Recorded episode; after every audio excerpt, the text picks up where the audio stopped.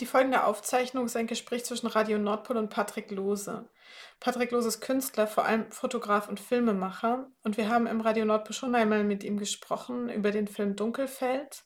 Den Beitrag verlinken wir auch auf unserer Webseite. Dieses Gespräch hat die Ausstellung Modus 3x4 Operating Conditions im COP12 in Essen zum Anlass, deren Thema das Design moderner Justizvollzugsanstalten ist. Naja, dann versuchen wir die Inhalte einfach online zugänglich zu machen. Radio Nordpol. Nordpol. Politik und Subkultur. Aus der Quarantäne für die Quarantäne.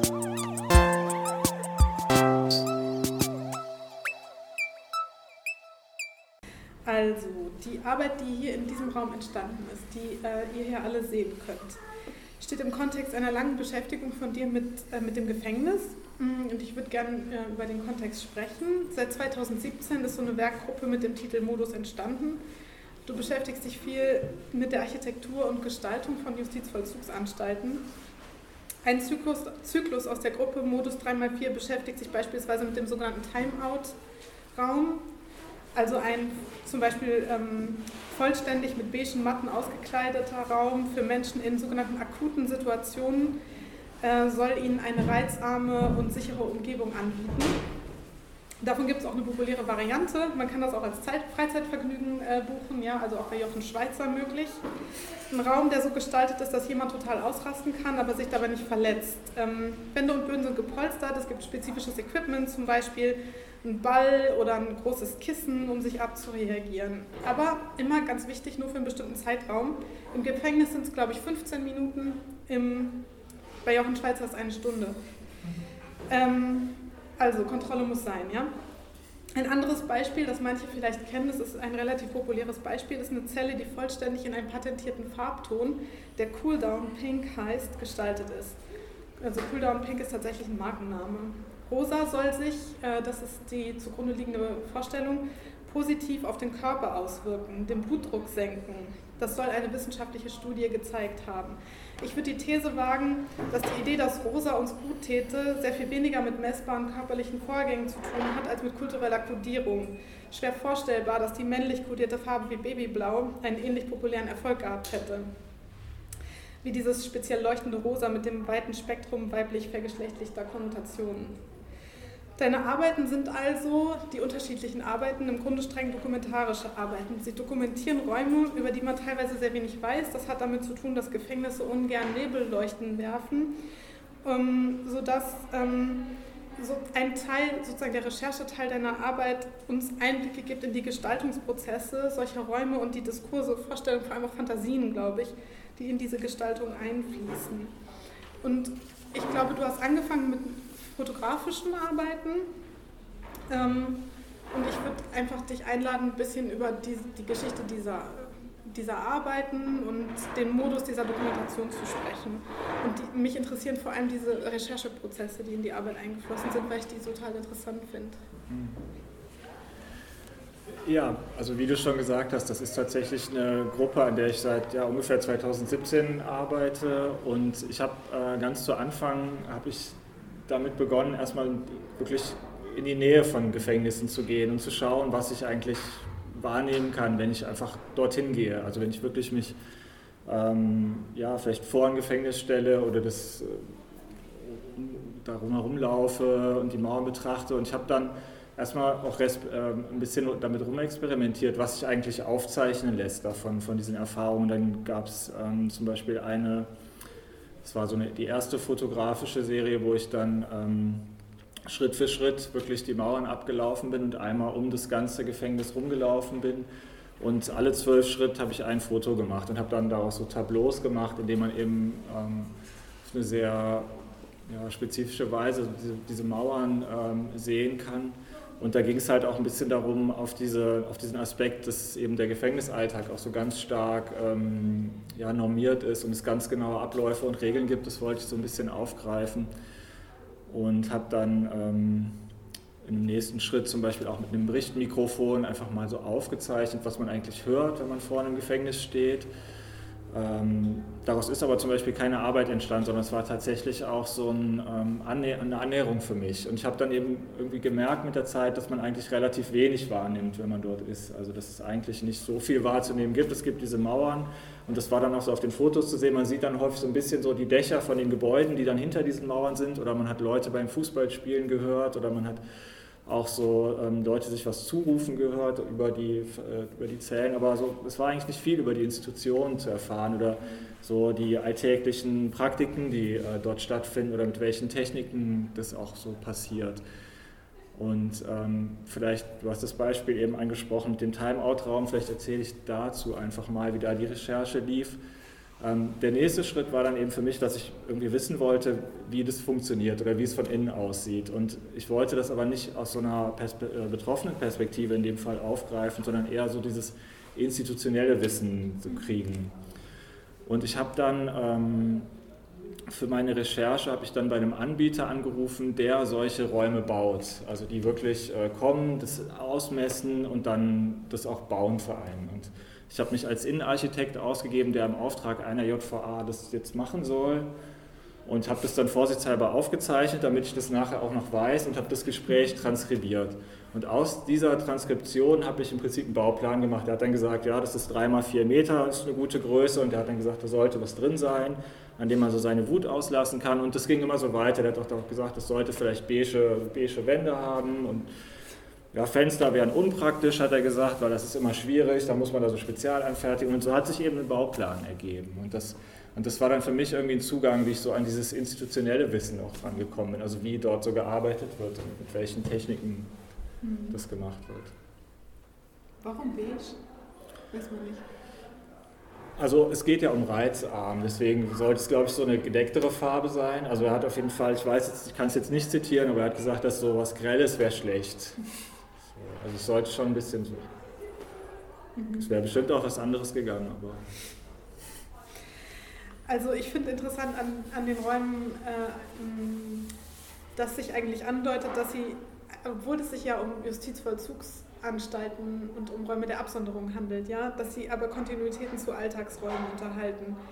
Also dass wir eigentlich bestimmte Ideen kennen, die in diese Räume einfließen, und zwar aus ganz anderen Kontexten.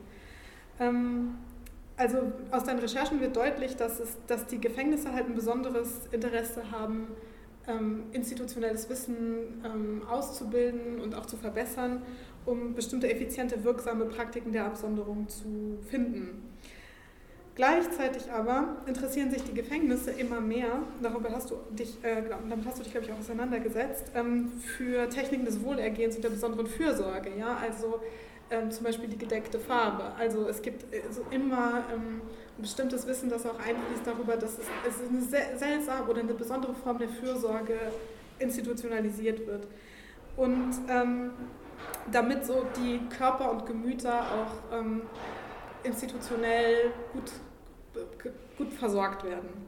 Und ähm, das findet sich halt auch in andere Gestaltungsprozesse, andere Räume ein. Also zum Beispiel haben wir, ähm, hast du ähm, mir ähm, äh, Bilder gezeigt in einem Bericht ähm, zur Farbkodierung von einem dänischen Hochsicherheitsgefängnis. Das ist so schön, die Autor, da gibt es einen Bericht, eine Journalistin äh, hat also dieses Gefängnis besichtigt und das Bericht verfasst, einen journalistischen. Und das ist so schön, dass sie die Überlegung anstellt im Bericht, dass sie dort auch selbst einziehen würde, also eigentlich wie ein Wellnesshotel. Ähm, wobei ich glaube, dass ein Effekt dessen ist, dass sie das leer besucht hat. Also dass es noch nicht Insassen gegeben hat, die das mit ähm, Gefängnisleben gefüllt haben. Ähm, das gibt also eine bestimmte affektive Wirkmacht dieser Architektur. Ähm, und es hat mich auch erinnert an, ähm, an so Experimente, die gemacht wurden mit Flugzeuginnenräumen, die auch farbkodiert waren. Also wo man ähm, Experimente damit gemacht hat, ein Flugzeugdesign, Innenraumdesign zu finden, ähm, um mit Hilfe von Lichtverhältnissen ästhetisch die betrieblichen Abläufe im Flugzeug zu verbessern. Also dafür zu sorgen, dass äh, Personen schnell ihren Platz finden, aber auch während des Flugs gut auf den Rhythmus der Betriebsabläufe eingestellt werden und sich gut versorgt und äh, beruhigt fühlen. Es ist unklar, ob das gelungen ist, aber die, ähm, die, die, die, diese medienästhetischen Experimente gibt es und die sind eingeflossen in, das, in die Gestaltung der Räume, der Innenräume. Man kann das Ambient Design nennen, also Ästhetiken des Hintergrunds, abgeleitet von der, wie viele bestimmt von euch wissen, von dieser populären Ambient-Musik von Brian Eno. Die habe ich extra gehört, während ich mich darauf vorbereitet habe. Ich hatte die Hoffnung, dass das einen positiven Effekt hat auf unser Gespräch. Ähm, wir können aber auch an die Gestaltung von Büroräumen denken oder moderne Supermärkte oder Shopping Malls oder eben diese Dinge. Die dienen halt der, der Verbesserung der Produktivität und Effizienz durch eine angenehme Hintergrundatmosphäre. Deswegen macht es so eine Ambivalenz aus, finde ich, zwischen dem ähm, wie ein Hotel erscheinenden Hochsicherheitsgefängnis und der Isolationshaft, ähm, die, wo der Übergang jetzt zu einer Form von ähm, weißer Folter eigentlich fließend ist. Und in beide, in beide Szenen ja, fließt, das ist das Ambivalente, im Grunde die gleich, das gleiche Wissen um die Möglichkeit der Kontrolle von Verhalten und Affekt ein. Und das heißt auch eine bestimmte Vorstellung davon, was es heißt, menschlich zu sein und äh, lebendig zu sein. Also beherrschbar zu werden. Mhm. Ähm, das ist keine Frage, sondern eine Einladung ja. zu kommentieren. Ja, ja ich meine, die, diese, diese Aspekte, ähm, was du jetzt ansprichst, ist natürlich was, was ähm, sich das Gefängnis, glaube ich, sehr, sehr gerne zunutze gemacht hat. Es geht ja beim Gefängnis eben nicht nur darum zu strafen, sondern es geht ja wirklich auch um diesen Aspekt des Besserns. Das ist irgendwie auch ein Deutschland ganz explizit erklärtes Haftziel, das Resozialisieren. Und ähm, natürlich wird es dann gerne aufgegriffen, wenn es eine Architektur oder ein Design gibt, was irgendwie verspricht, dass es einen, ähm, einen Zugriff bietet. Also ob der jetzt positiv ist oder wie auch immer, ähm, auf jeden Fall im Sinne dieses Haftziels. Und dieses Versprechen gibt es ja auch in beide Richtungen. Also einerseits, wie du angesprochen hast, aus so Bürokontext, wo es dann vielleicht darum geht, dass Leute herausgefunden haben, wenn wir das mit der Beleuchtung so machen und die Tische so stellen, dann sind die Leute 15 Prozent äh, produktiver. Das wäre dann total interessant für jemanden, der so ein Büro betreibt und genauso ist es fürs Gefängnis dann auch. Ähm, und dieses ähm, und das geht dann eben so in beide Richtungen. Es gibt einerseits diese Sachen wie Cool Down Pink, wo es dann irgendwie darum geht, dass es angeblich beruhigend wirkt und sich irgendwie blutdrucksenkend auswirkt und man dann halt dachte, ja gut, dann, dann machen wir das und dann haben wir ein Problem weniger oder das kriegen das leichter in den Griff. Und dieses, diese gleißend weißen Räume von den ähm, Deprivationszellen, ich weiß nicht, ob das alle kennen, aber es gibt eben diese Hafträume, die sind komplett weiß und das Konzept ist eben, dass es keine Reize gibt. Und das Gehirn reagiert halt auf diese Abwesenheit von Reizen damit, dass es sich selbst Reize schafft. Also es gibt dann Effekte wie Gleichgewichtsstörungen oder Halluzinationen oder Desorientierung. Und das ist natürlich ein ähnlicher Zugriff. Also es wird dann noch weiter gesponnen, dann gibt es zum Beispiel extra inszenierte Geräuschkulissen, also so, so Dröhnen oder so und zum Beispiel, dass so Lampen vor das Fenster gestellt werden, dass es dann eben auch so, eine, so einen Verlust des Gefühls gibt für Tageszeiten. Ähm, aber ich denke, das geht so alles irgendwie, arbeitet das mit so einem ähnlichen Mechanismus.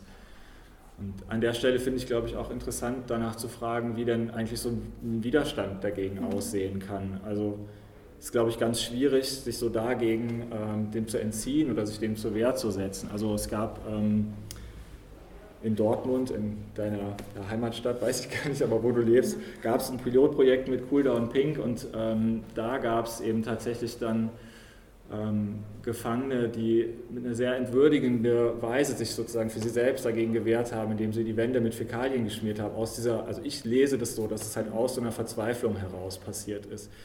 Und ich fand es in dem Zusammenhang eben ganz interessant, dass die Gefangenengewerkschaft sich dann eben auch dazu geäußert hat und gesagt hat, ja, klar kann es sein, dass das einen positiven Effekt hat, aber Design oder Gestaltung ist eben nichts, was irgendwie so super geradlinig ist, sondern es kann eben genauso auch in die andere Richtung ausstrahlen. Also es ist überhaupt nicht klar, dass es genauso wirkt, sondern es kann auch größte Verzweiflung oder, oder Wut oder was auch immer auslösen. Und das fand ich total gut, dass Sie das so angesprochen haben und auch in den Raum gestellt haben, weil ich hatte das Gefühl, das war diesen Leuten, ähm, die das wahrscheinlich entschieden haben, also Direktoren von Gefängnissen wahrscheinlich nicht klar, dass scheinbar nicht klar, dass es nicht einfach so funktioniert, dass man einen Raum so und so gestaltet und dann sind die Leute so mhm. oder verhalten sich so dazu. Sondern dass es ähm, einen, Wechsel, also einen wechselseitigen Prozess gibt zwischen den Menschen in den Räumen und den Räumen mhm. und dass es unterschiedliche Wirkungszusammenhänge gibt und unterschiedliche Subjektivierungsmodalitäten da auch. Ähm, ja, ja, das, das, das ist aber interessant, weil, weil die Vorstellung muss im Grunde sein, ähm,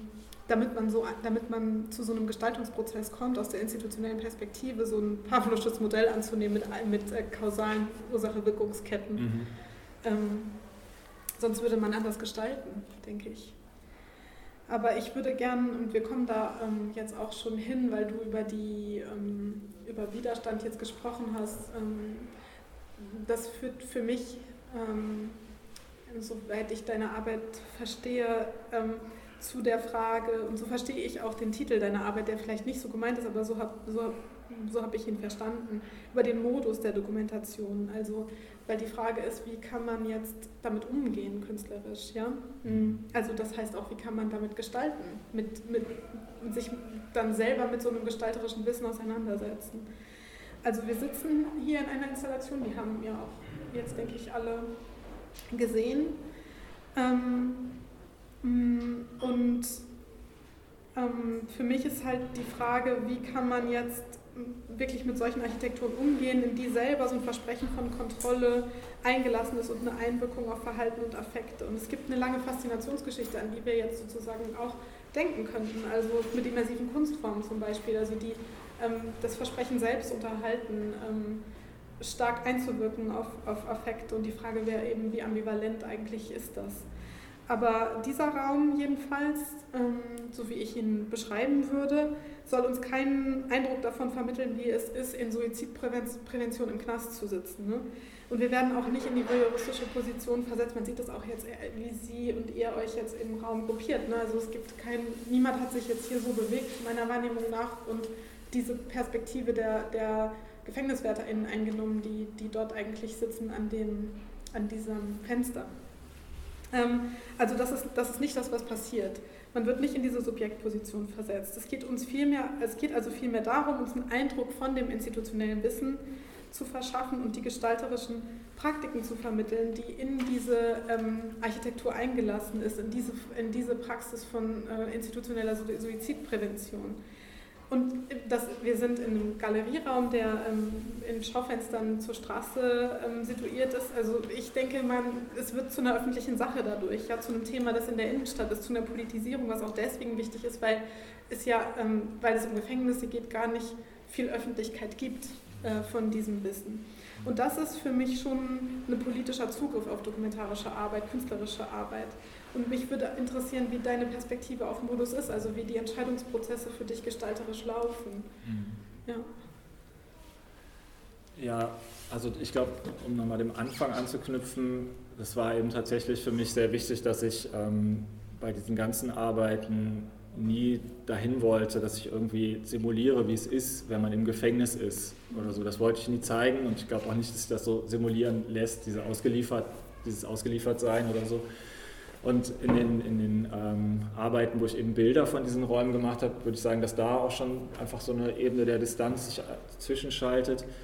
Und ähm, hier für diese Installation habe ich mich dann eben gefragt, welche Brüche kann ich denn hier so einbauen, damit es eben nicht dazu kommt, weil es ja klar war, es wird irgendwie begehbar oder also so. Und dann habe ich eben zuerst diese Entscheidung getroffen, dass es keine Decke gibt, weil ich das Gefühl hatte, dieses ähm, ja, ein Raum zum Beispiel mit einer zu tiefen Decke, das würde ich sagen, ist sehr schnell beklemmend und dann wäre man, glaube ich, ganz schnell bei solchen Gefühlen gewesen. Und auch so dieses Auseinanderziehen des Raums, dass es eben nicht so ein, ähm, nicht auch zum Beispiel eine Tür gibt, die so einen Zugang oder ein In und Außen darstellt, mhm. ähm, sondern es ist eben so ein, ja, das ist vielleicht auch so ein Abstraktionsprozess gewesen ähm, von so einem Raum. Das, ähm, und der, der, der dokumentarische Zugriff ist ja dann eigentlich der, dass ich eben so dieses Wissen mir immer aus, versuche aus den Institutionen zu holen oder aus anderen Quellen, die ich irgendwie so für verlässlich halten würde, wo es schon darum geht, dass es irgendwie authentisch ist. Also ich fände es, glaube ich, ein bisschen für mich persönlich jetzt absurd, wenn ich mir diese Zellen immer so ausdenken würde. Das wäre ja auch möglich irgendwie und ähm, das wollte ich aber immer nicht, sondern ich habe sehr stark versucht, so bei so Quellen zu bleiben. Ähm, wie glaubwürdig die sind, ist teilweise auch nicht immer zu überprüfen oder ist vielleicht auch nicht so entscheidend, aber es war mir einfach wichtig, dass ich mir nicht was ausdenke, dass es nicht so eine fiktionale ähm, Arbeit ist. Und ich glaube, das Zweite, was du angesprochen hast, ähm, der Umgang mit diesem Wissen, da war es mir halt einfach auch immer wichtig, dass ich letztlich was mache, was irgendwie auch wieder eine Visualität hat. Also man hätte diese, ähm, zum Beispiel jetzt, um nochmal bei dem Timeout-Raum zu bleiben, wo ich die Transkription von dem Beratungsgespräch Gespräch hatte, das hätte man ja auch veröffentlichen können oder so als Arbeit nutzen oder wie auch immer. Aber ich denke, es gibt eben so einen ganz, ähm, ganz wichtigen Unterschied zwischen so einem Wissen, was wir irgendwie lesen und dann vielleicht daraus etwas imaginieren oder wo wir dann halt selbst sowas bauen und dem, was wir irgendwie sehen. Also hier steckt ja jetzt auch so ein Wissen drin, aber wir lesen es nicht, sondern wir sehen das. Und das finde ich ist für mich ein wichtiger Unterschied. Und ich glaube, gerade weil es jetzt auch um so eine, ähm, um dieses Design geht oder diese Gestaltung, ähm, ist es halt was, wo ich sage, das muss man auch wieder sehen. So, das, das fand ich ganz wichtig, dass ich, ähm, dass ich immer wieder was mache, was so eine Visualität hat. Und das hat für mich auch was damit zu tun. Das ist irgendwie meine Kritik am Gefängnis, dass ganz viel davon hinter diesen Mauern stattfindet. Das hat nicht so eine Sichtbarkeit. Wir können nicht einfach da reingehen, uns das mal angucken, uns damit beschäftigen. Deswegen ich auch sagen würde, das ist vielleicht der Grund, dass es auch so eine gewisse gesellschaftliche Stille zum Gefängnis gibt, was, was nicht so viel diskutiert wird, meiner Meinung nach. Ähm, und wenn wir ein Buch lesen, finde ich, hat das irgendwie ist auch immer ein bisschen so ein Moment der, des Privaten. Also ich lese das und bin so relativ bei mir, vielleicht auch idealerweise ungestört. Und dann klappe ich das irgendwann zu und stelle das wieder ins Regal. Und sobald ich aber so ein, so ein visuelles Artefakt erzeuge und das hier so in den Raum stelle oder an die Wand hänge, ist es halt, hat es eine ganz andere Sichtbarkeit, die vielleicht auch viel mehr so einen mhm. äh, gemeinsamen Wahrnehmungsprozess ermöglicht. Also das sind so ein paar Gedanken dazu. Mhm. Deswegen sind wir hier. Mhm es gibt immer Geschichten zu den, ähm, dann zu den Entscheidungen, die du getroffen hast. Du hast mir erzählt, das ähm, finde ich wirklich interessant. Ich habe dich gefragt nach der Farbe, äh, die du ausgewählt hast ähm, von, dieser, mh, hm, von dieser Installation, die Wandfarbe. Mhm. Und sagst du das nochmal? Magst du was dazu sagen? Nee. Ja, da, da gibt es mehrere Gründe, aber ähm, also ich, der Ausgangspunkt für diesen Raum war so ein, ein, Paper, was Leute veröffentlicht haben, die so grob aus dem Gefängniskontext stammen und die halt darüber nachgedacht haben, wie man einen Raum so machen kann, dass man sich darin nicht selbst umbringen kann. Ähm, und dieser, dieses Paper enthält halt äh, neben zum Beispiel dieser großen Scheibe und auch so ein paar technischen Details auch Aussagen zu der Gestaltung. So, und das hat mich natürlich sehr interessiert. Und da war aber nur die Rede von so einer ähm, ja, warmen oder angenehmen Farbe. Und ich habe mich dann eben gefragt, ja, gut, jetzt habe ich keine Farbe. Ähm, dann habe ich als erstes natürlich an Gelb gedacht oder, oder, oder Orange, sowas. Ich gedacht, ist vielleicht klassischerweise warm. Und ich wollte aber auch schon so, eine, so, was, so einen zeitgenössischen Moment aufgreifen, weil es mir ganz wichtig ist, dass das nichts ist, was irgendwie vor 50 Jahren war, sondern dass es eben so auch in so eine bestimmte Zeit hineinfällt. Und so ist auch so ein bisschen, also die Farbe heißt Avantgarde Blau.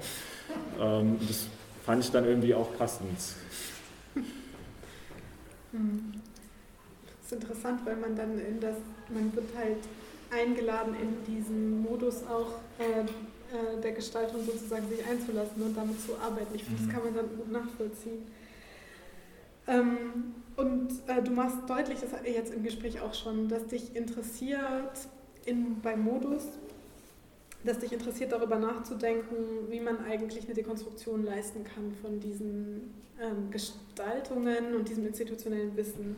Und ich würde darüber gerne reden, weil ich finde es überhaupt nicht einfach. Ähm, was kann eigentlich hier Dekonstruktion heißen? Also wir haben, ich glaube, einen Aspekt, den du, über den du gerade gesprochen hast, der hat damit zu tun, hier Sichtlinien zu brechen, bestimmte Öffnungen ähm, zu lassen oder bestimmte Schließungen zu versagen, mhm. ähm, in einer bestimmten Weise sich auf die Öffentlichkeit zu beziehen, solche Elemente eben. Ähm, ich glaube, ähm, also das heißt, Dekonstruktion hat damit zu tun, wie genau die Arbeit ähm, sich auf das Wissen bezieht, das sie, ähm, das sie dokumentiert. Also die, das heißt auch darüber zu erzählen oder zu, selber zu zeigen, dass, dass es sich um bestimmte Konstruktionsprozesse handelt, die in diese Gestaltung eingegangen sind und äh, bestimmte Diskurse, man könnte sagen, bestimmtes Wissen, bestimmte ähm, Vorstellungen Ja? Ähm, das ist bestimmt, also das würde ich sagen, ist jedenfalls ein erster wichtiger Aspekt. Und ein anderer, jedenfalls aus meinem, meinem Verständnis nach, ist eben diese Übergänge zu, zu Alltagsräumen verständlich zu machen, die Kontinuitäten, in denen diese Prozesse eigentlich stehen. Ähm, und dann gibt es eben diese künstlerischen Aspekte, also die konkret ähm, mit, der, mit, der, mit den Entscheidungen, die du getroffen hast, für die Installation zum Beispiel zusammenhängen und die zurückweisen dass wir die Subjektposition einnehmen, die eigentlich diese Architekturen vorsehen. Ähm, aber das sind offene Überlegungen meinerseits und ich ähm, denke, ja, das ist für dich ein wichtiger Aspekt in unterschiedlichen Arbeiten aus der Reihe. Also ich würde über das, was, was heißt hier eigentlich Dekonstruktion, was kann das sein, äh, ein bisschen reden gerne und auch alle einladen, sich zu beteiligen. ja. Ich kann da gerne gleich was zu sagen, aber vielleicht gibt es auch schon Fragen oder auch zu dem Punkt, wenn jemand was sagen möchte, gerne. Ja, ich glaube, der Aspekt mit der, ähm, mit der Dekonstruktion ist irgendwie was, was so vielleicht erstmal recht offensichtlich erscheinen könnte, aber ähm, also ich bin zumindest erstmal gar nicht so, mir war das am Anfang gar nicht so klar, das ist was, was irgendwie auch in so Besprechungsmomenten in der, äh, ich, ich war noch in der Hochschule, als ich damit angefangen habe, in meinem Studium, äh, da ist das irgendwie auch im Kurs mal aufgekommen, dass es ähm, dass natürlich, wenn man das zeigt, das ist in den Bildern, die ich von den Räumen gemacht habe, ja auch zu sehen, dass eine Kulisse ist jetzt nicht so super vordergründig, aber es ist auf jeden Fall erkennbar. Ähm, dass man natürlich, wenn man das sieht, dass es auch bedeutet, dass es irgendwie gebaut ist und konstruiert ist. Und ich würde jetzt einfach so die These ähm, mal aufstellen, dass, dass diese Konstruktion von diesen Räumen ja letztlich darauf basiert, dass es irgendwie so ein Wissen gibt über einerseits ja, Material und so weiter und andererseits über so Funktionen von, von so Materialkonfiguration und so entsteht dann irgendwie so ein Raum wie das Gefängnis. Also es braucht erstmal so ein bestimmtes kulturelles Wissen dafür und genauso könnte man das ja umkehren und sagen, ja gut, dann gibt es vielleicht auch ein kulturelles Wissen, was so was uns letztlich zu so einer Dekonstruktion davon führen könnte. Also das kann man jetzt ganz praktisch auch meinen. Ich, ich habe extra diese ähm, so Handflügel, äh, die Flügelmuttern heißen die. Also man kann das einfach mit den Händen auseinanderschrauben. Wir könnten jetzt sozusagen gemeinsam wahrscheinlich in so circa zehn Minuten diesen Raum auch wieder auseinanderbauen, so ganz praktisch. Äh, und wir bräuchten kaum Werkzeug dafür. Also, eine utopische Vorstellung fürs Gefängnis. Ne? Ja, vielleicht könnte, könnte man es auf jeden Fall auch verstehen, wenn man möchte. Ich glaube, hier wird es noch mal ein bisschen mehr auf die Spitze geschrieben, weil es halt, äh, getrieben, weil es halt wirklich auch so diese Seite noch viel mehr sichtbar ist. In den Bildern sind es eher so kleinere Details. Hier ist es jetzt eben, jetzt gibt es halt wirklich so zwei Seiten und man sieht ganz konkret, dass so, ja, hier wurde jetzt Holz verwendet und, und Metall und Glas. Ähm, das kann man jetzt halt hier super genau sehen. Und das, aber da denke ich, ist schon was, wo das eben auch hinführt, so, wenn man das so macht. Naja, dann versuchen wir die Inhalte einfach online zugänglich zu machen. Radio Nordpol, Nordpol, Nordpol. Politik und Subkultur. Aus der Quarantäne für die Quarantäne.